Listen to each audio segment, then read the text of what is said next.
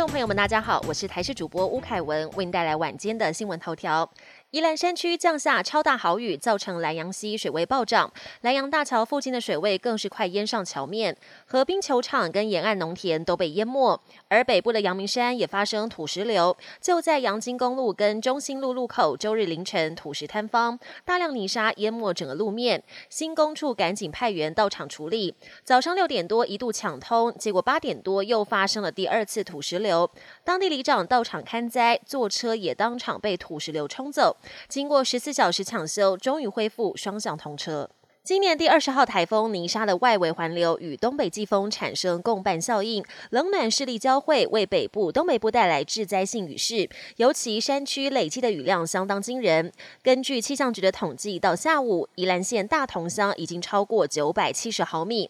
另外，也有民间气象团队预估，预告剧烈雨势会持续到明天。尤其共伴效应还没有真正发威，请宜兰地区的民众务必要提高警觉。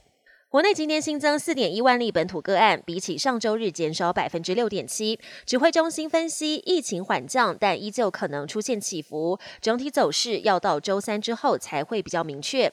国内医师分析，之前单日新增确诊数下降之后又回升，是因为连续假期。而疫情要走到平原期，单日确诊数需降到两万例才算合理。但现在正值传染病好发期，想稳定走在平原期，恐怕要等到明年春天。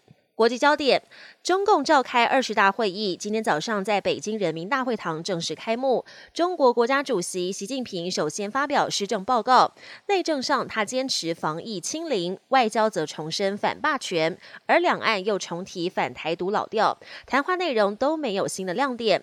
不过在演说过程当中，他频频的清咳、喝水润喉，也让外界怀疑他的健康是否出问题。土耳其黑海沿岸一座煤矿矿场十四号疑似因为甲烷引发爆炸，至少四十一人死亡，还有多人受困在地下。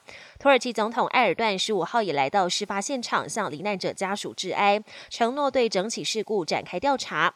不过，在野党议员引用政府二零一九年的报告指出，当时已经评估有爆炸风险，但政府却没有作为。还有民众怒踹埃尔段的坐车，要求政府总辞下台。